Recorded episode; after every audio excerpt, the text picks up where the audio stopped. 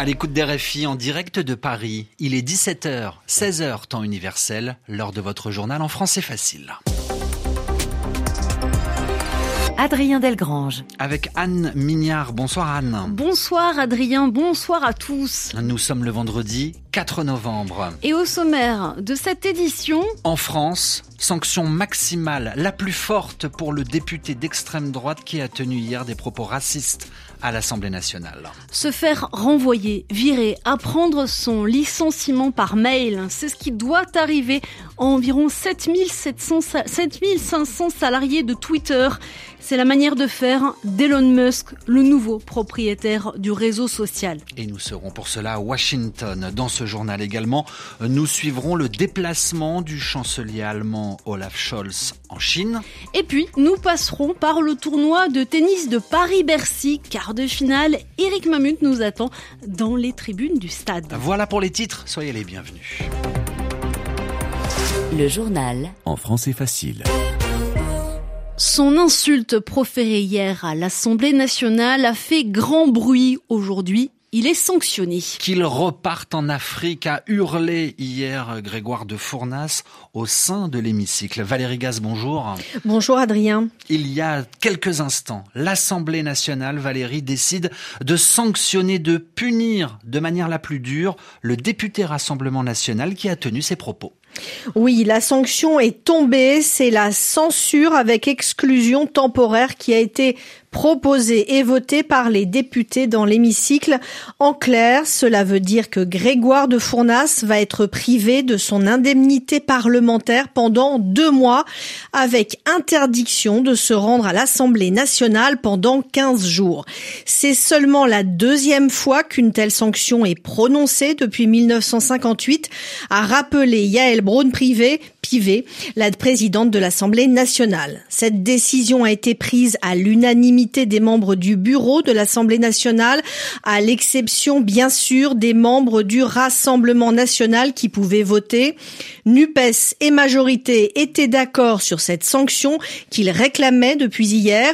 Les républicains ont rejoint cette position, mais les délibérations ont été très longues, ce qui indique qu'il y a eu débat. Marine Le Pen était présente lors de la réunion du bureau de l'Assemblée.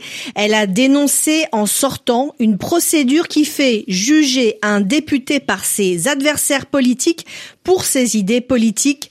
Le Rassemblement national est resté solidaire du député Fournas, mais cette affaire met à mal la stratégie de dédiabolisation du parti engagé depuis plusieurs années. Merci Valérie. Valérie Gaz dans le journal en français facile.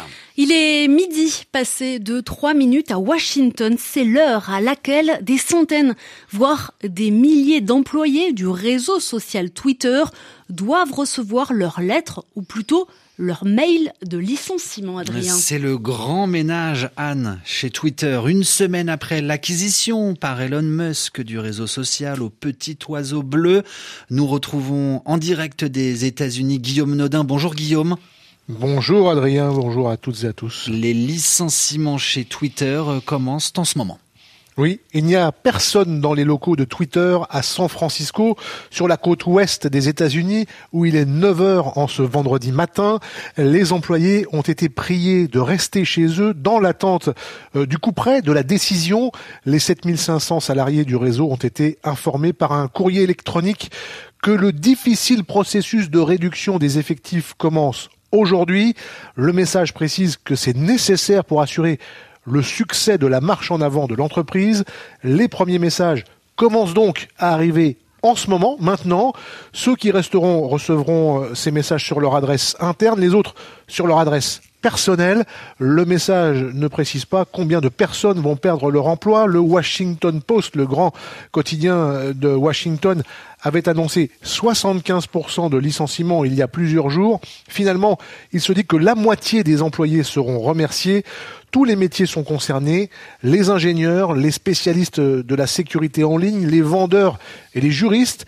Le nouveau patron entend faire euh, revenir physiquement au bureau ceux qu'il aura choisi de garder. Ce n'est pas très surprenant. Il y a quelques mois, Elon Musk avait fait savoir aux employés de sa société de construction de voitures électriques Tesla que le télétravail s'était terminé. Guillaume Nodin en direct de Washington pour RFI. Merci Guillaume. Et puis Adrien, maintenant le chancelier allemand, il est en Chine actuellement. Olaf Scholz rencontre Xi Jinping, le président chinois. Le dirigeant allemand espère davantage de coopération avec la Chine, notamment sur le plan économique. Ce déplacement de quelques heures est le premier d'un dirigeant de l'Union européenne en Chine depuis le début de la pandémie de Covid, c'était il y a près de trois ans. C'est un déplacement très observé, analyse Stéphanie Balm, elle est sinologue et chercheur à Sciences Po Paris le chancelier allemand, euh, il fait face à une pression interne de la part euh, des euh, industriels allemands qui est de commercer davantage avec la Chine, que la géopolitique mondiale signifierait qu'il faut au contraire qu'il altère ce niveau de dépendance. Il a peu d'expérience en termes de relations internationales et encore moins avec la Chine, qu'il gère sa relation avec la Chine aujourd'hui comme un homme d'affaires et il a promis par ailleurs une politique vis-à-vis -vis de la Chine en 2023 et donc il est en train de véritablement établir sa stratégie en disant à la Chine, euh, voilà, vous êtes un compétiteur, un rival, et en même temps, on va travailler avec vous dans le cadre européen, mais nous avons une dépendance dont il faut qu'on s'occupe. Olaf Scholz et Xi Jinping qui ont également parlé de la guerre en Ukraine. La Chine et l'Allemagne s'opposent à l'utilisation de l'arme nucléaire par la Russie. RFI à Paris, 17h06.